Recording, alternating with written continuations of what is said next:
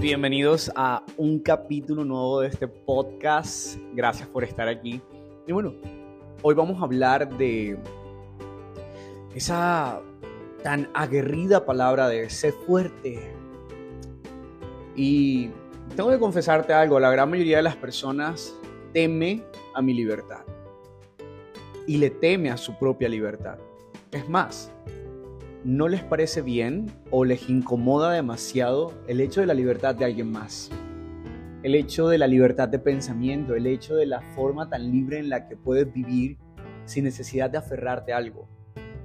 Y soy de esas personas que en realidad no se aferra eh, al hecho de, de que tiene que existir una forma. Yo he construido mis propios moldes para vivir y mis propias reglas de vida y la pregunta es, ¿qué tanto nos podemos llegar a atrever a esto en una sociedad donde tienes tantas responsabilidades cuando creces que abandonarlas implica en ocasiones ser visto como irresponsable o tener que confrontarte a la opinión de tu familia, a la opinión de tus amigos, a la opinión de la sociedad, a la opinión de muchas cosas y muchas personas donde te dicen es que así no se vive.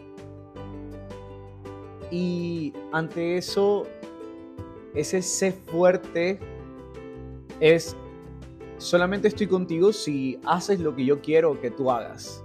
Si te comportas de la forma como yo quiero que tú te comportes. Que seas de la forma que yo quiero que tú seas. Pero yo no voy a valorar ni a abrazar tu libertad. Porque en el momento en que te expones ante lo que realmente sientes, a, quien realmente quieres ser, desde esa libertad, desde ese momento en sentirte en paz contigo. Allí, la gran pregunta es, ¿quién está dispuesto a acompañarte en el camino y darte el empujón las veces que sean necesarias? A mostrarte nuevas rutas, a construir diferente.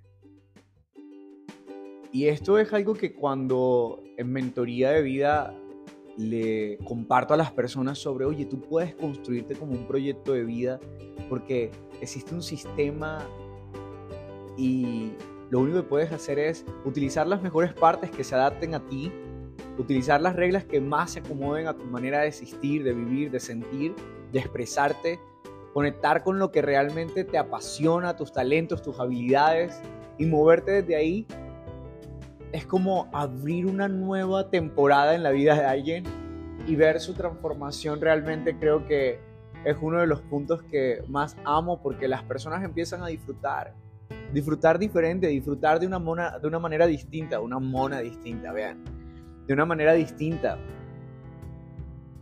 Y la pregunta que te hago es, ¿cómo quieres disfrutar tu vida? ¿De qué manera quieres vivirla? ¿Qué es lo que te mueve? ¿Qué es lo que te apasiona? ¿Qué es eso que no te permite conectar con, con esa parte de ti que dice, me vivo la vida a pesar de que todo esto es de esta forma? Yo decido utilizar mis propios moldes y disfrutarla, crear con ella.